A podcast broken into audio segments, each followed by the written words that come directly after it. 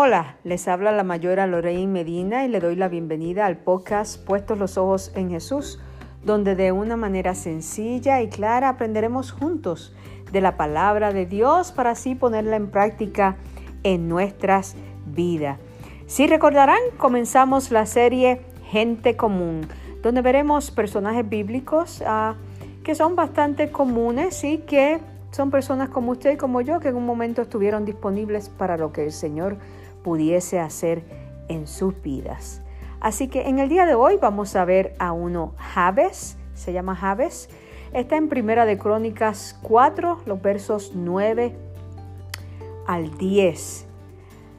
E invocó Jabes al Dios de Israel diciendo, Oh, si me dieras bendición y ensancharas mi territorio, y si tu mano estuviera conmigo y me libraras del mal, para que no me dañe, para que no me dañe. Y le otorgó Dios lo que pidió.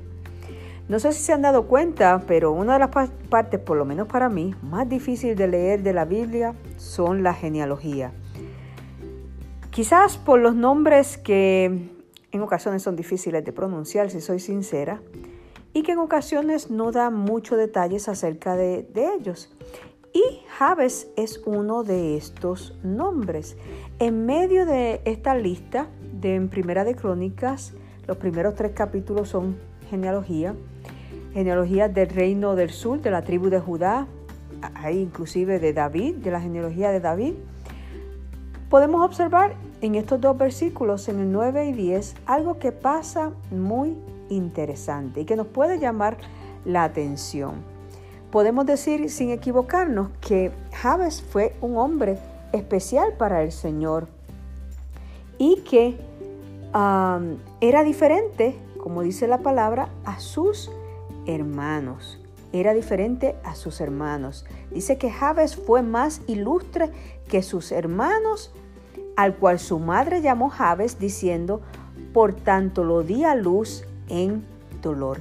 Y es que Ah, pensemos en dos cosas. Primero, cuando pensamos en un hombre ilustre, pensamos en un hombre de un origen distinguido, un personaje célebre, un gran título en la sociedad. Y sin embargo, también nos dice acerca del nombre de él que es un hombre, un nombre que significa que su madre lo había dado a luz con dolor.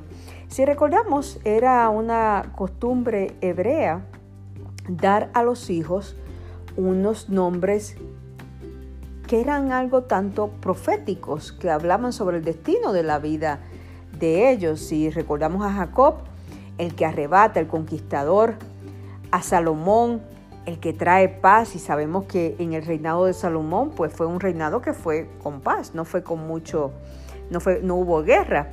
Abraham, padre de las naciones, y así vemos que su vida transcurrió en, esa dirección. Así que vemos un nombre sobre Javes que nos preocupa, porque diría un hombre que, un, nombre que refleja dolor y que sufrimiento antes ante los ojos de los hombres. Pero Dios hace la distinción en su palabra de que él era ilustre, era diferente a sus hermanos. Era diferente a sus hermanos. Era, había venido, había sido dado a luz con dolor. Y si recordamos en Génesis, nos habla acerca, en Génesis 3:16 dice, a la mujer dijo, multiplicaré en gran manera los dolores de tu preñez, con dolor darás a luz a tus hijos. Así que yo no, yo no soy madre, así que no sé cómo son esos dolores, pero por lo que escucho son bastante sufridos esos dolores de parto. Pero lo interesante, lo primero es que él invocó al Dios de Israel. Y si nosotros invocamos al Dios el todo tiempo, él tiene una respuesta para nosotros. En Romanos 10:13 nos dice, porque todo aquel que invocara el nombre del Señor será salvo. Era necesario que él invocara a Dios en su momento para cambiar esa, e, eso con lo que lo habían nombrado a él como de sufrimiento, para cambiarlo en una promesa de bendición, eh, de una, una promesa para él. Y él le dijo al Señor, si tú me dieras bendición. Jabes no fue al Señor con una gran lista. Él no le puso todo lo que él necesitaba. Ni inclusive le dijo, mira el nombre que tengo, Señor, mira el nombre que tengo, no es lo mejor que me ha tocado. Sin embargo, que fue y le dijo al Señor, y le dijo, si me dieras tu bendición. Interesante que en, mi país, en Puerto Rico, la costumbre es cuando tú entras a la casa de tus papás, le pides la bendición. Cuando tú sales, le pides la bendición. No sé quién más, qué otros países tienen esa costumbre. Pero si nosotros buscamos la bendición de nuestros padres, imagínense buscar la bendición de nuestro Dios en todo lo que hacemos. Y así fue como Javes lo hizo. Así que nosotros tenemos que ir al Señor con todo y pedir la bendición en todo lo que vamos a hacer. En el día de mañana vamos a ver los dos otros pasos de esta oración que él hizo. Primero, él fue a Dios y la segunda, él le pidió su bendición. Así que quiera el Señor que nosotros seamos así, que en todo lo que hagamos busquemos a Dios y busquemos su dirección.